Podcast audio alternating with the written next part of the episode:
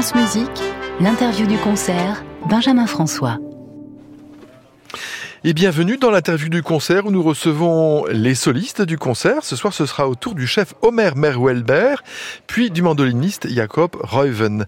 Alors, Omer Merwelber, il est l'invité régulier de nombreux orchestres et il va euh, bientôt, en 2024-2025, prendre la tête de... Euh, il va partir pour Hambourg. Bonsoir Omer. Ah, bonsoir. Et merci de me rejoindre au micro de France Musique. Euh, quelle belle idée d'enchaîner cette deuxième partita pour violon de Johann Sebastian Bach avec la chaconne hmm. d'Aziza Sadikova. Je pressens chez vous une envie de bouleverser l'ordre du concert classique. Do you have to translate it into No, it's fine. Um, yes, I mean this is. Uh, I'm sorry, I'm answering in English, it's but okay, it's uh, okay. I can understand. it's nice. Um, this is. Um, let's say one of the experiments I'm doing lately, une des expériences um, which que is je in a way fais, also changing the way we et ce listen qui to music change somehow. la manière Um, d'écouter la also what I musique. think is very Et ce que je pense aussi, c'est intéressant, the contemporary music de into pouvoir context. euh, remettre dans son Um, contexte la musique it, you know, contemporaine. Car down, si vous pensez de Pierre Boulez en context. descendant vers nous, on trouve souvent des choses qui vont contre le contexte. Et je pense qu'il est peut-être temps, maintenant, les gens ont la patience aujourd'hui pour revoir cette manière de- de- d'expérience et de ne pas dire que c'est quelque chose de mal. Very nice answer. Euh, et évidemment, deuxième partie avec la septième symphonie de, de Beethoven. Comment voyez-vous le lien entre cette septième symphonie et la première partie que nous venons d'entendre? What is the link between the second part and the first part? I mean, the biggest link, which is the most important one, Le plus grand Is the tonality. lien, c'est la tonalité. because we have a big D minor Car nous avons un grand Ré and a mineur big A major. et un Um, grand La majeur. for, let's say, for normal people who are Et not musicians, pour les gens normaux qui ne means sont pas D musiciens, minor is the cela veut answer, dire que le, dé- le Ré mineur est la réponse A major is the et question. le La majeur, c'est la question. Ah, je n'avais pas pensé à ça. très très bonne réponse aussi. Et alors, euh, il y a quand même quelque chose autour de la danse ce soir. Nous avons cette chaconne, nous avons cette gigue, nous avons etc. Et chez Beethoven, il aime les rythmes dansés. Absolutely, yes. I mean, this was the second, Oui, uh, or maybe the third connection. I still have another la- one. la troisième lien. This is, of course, yeah. In this symphony, Beethoven Dans not only uses dances, he actually uses very danses, antique Greek mais uh, rhythms and Il Greek utilise aussi des, rhythms. des rythmes grecs très anciens. And this is very interesting because if you think about it, you can think about si vous pensez à um, cela, this music as kind of a bridge, car cette musique est, comme- est fait comme un pont, um, which means in a way ce qui peut vouloir between dire antiquity entre l'Antiquité, le moment de Beethoven, l'époque de Beethoven et notre époque. N'oublions pas que music, si le compositeur écrit la musique, ce n'est pas assez. He needs to write, we need Il to play, doit euh, évidemment écrire, nous devons and jouer, you have to listen. et les auditeurs, vous, vous avez à écouter. So it's really a triple kind of uh, C'est um, trois choses, trinité, let's trois say, choses, une trinité. that, uh, that that has to happen, and I think it also fits very well if you think about Bach, if you Et think about si vous all the pensez à Bach, tonight. si vous um, pensez à toutes ces idées ce soir, On a toujours uh, besoin elements. de ces trois éléments. Et vous avez euh, parlé d'un quatrième élément aussi, Omer? Five. Ah, Actually, cinq. yeah. Alors, Uh, étaient les. Unfortunately, not French, but I can do other okay. languages. Yeah. Eh bien, merci beaucoup. On va vous laisser vous concentrer pour cette deuxième partie. Et on va vous écouter dans, euh, dans Antonio Vivaldi, car en ce moment, sur France Musique, nous avons une saga qui sort justement sur le Padre Rosso. Merci beaucoup. Thank you. À Merci bientôt. beaucoup.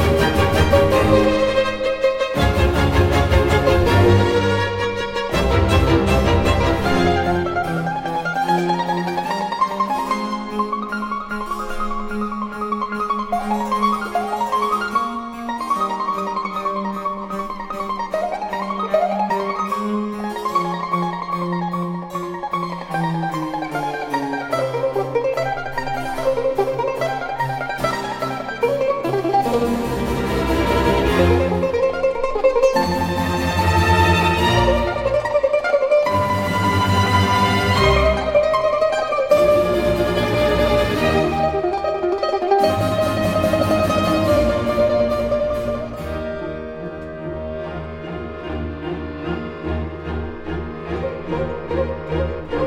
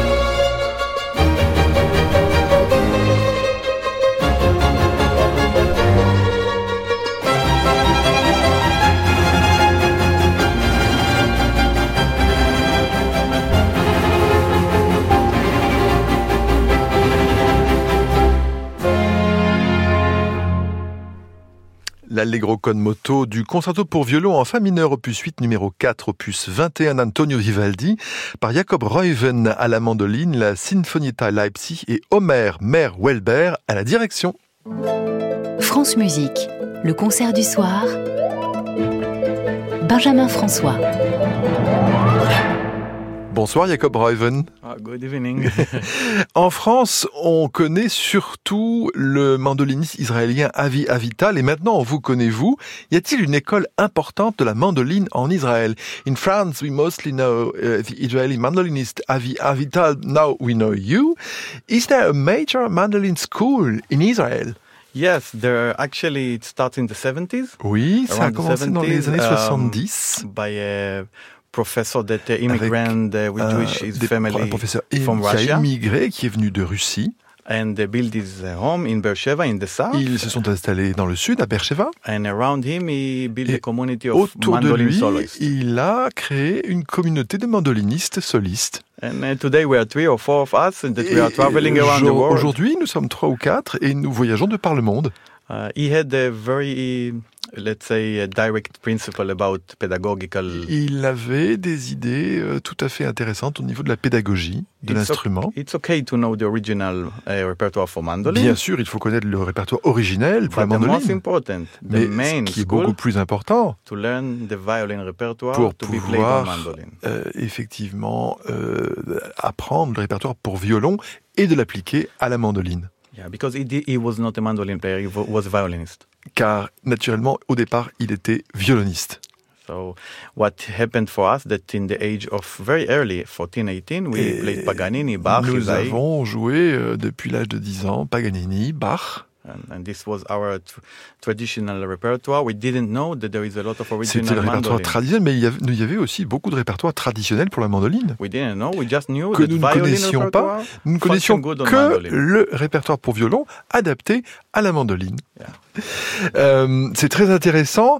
Notamment, euh, j'ai vu qu'il y avait une mandoline milanaise et une mandoline napolitaine. Euh, Milanese mandol, mandoline or na Neapolitan mandoline. Which mandoline are, you- are you This is a playing? very good question. You know, when you say Napolitan and C'est une bonne Milanese, question quand vous dites napolitaine et milanaise. you indicate the cities that the instrument is coming from Milano Vous or Napoli. indiquez quelque chose sur l'origine de l'instrument. So in uh, around Italy, there are so many kinds because there are En so Italie, many il y a cities. beaucoup de sortes de mandolines, donc parce qu'il y a beaucoup de, de villes.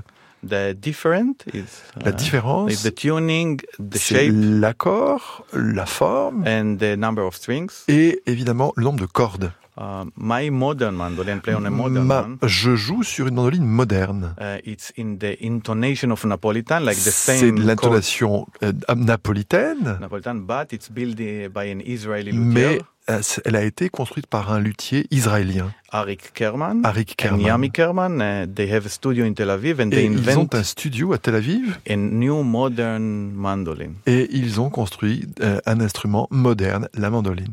Ça, c'est très intéressant ce que vous dites. On peut tout de même jouer Bach sur une mandoline moderne. You can also play Bach on a mo- modern ma- mandoline. It's not a problem. Yeah, it's actually this instrument built for this repertoire, for having the ability to play chaconne or introduction Pour of jouer la and, uh, chaconne ou and um, introduction and caprice of, uh, of Saint-Saëns, du and Caprice de Saint-Saëns, caprice de Paganini, Paganini, the big concerti for violin. It's les possible grands on the concertos modern pour instrument. euh, vi- violon, c'est tout à fait possible sur l'instrument moderne de la mandoline. Ah, c'est très très intéressant.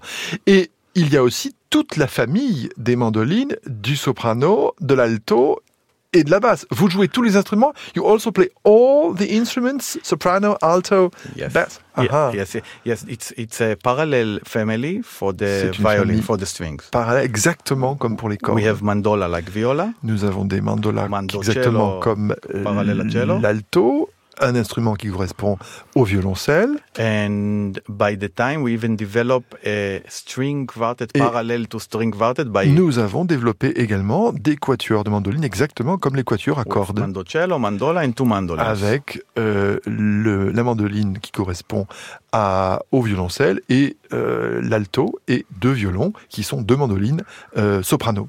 And I had a very pleasure to play in this. Et Uh, j'ai eu beaucoup de plaisir à because, jouer uh, dans ce quatuor. we had two uh, French-based musicians Car in il y, avait, il y avait deux musiciens Euh, basés en France euh, dans ce quatuor. A great mandolinist named Vincent Birbenemander Alors voilà, les auditeurs l'ont entendu, je ne le répéterai pas. and Fabio Gallucci, an Italian that based Et in. Fabio uh, Gallucci, un Italien qui par contre habite en France. Et bien voilà qui est, qui est passionnant.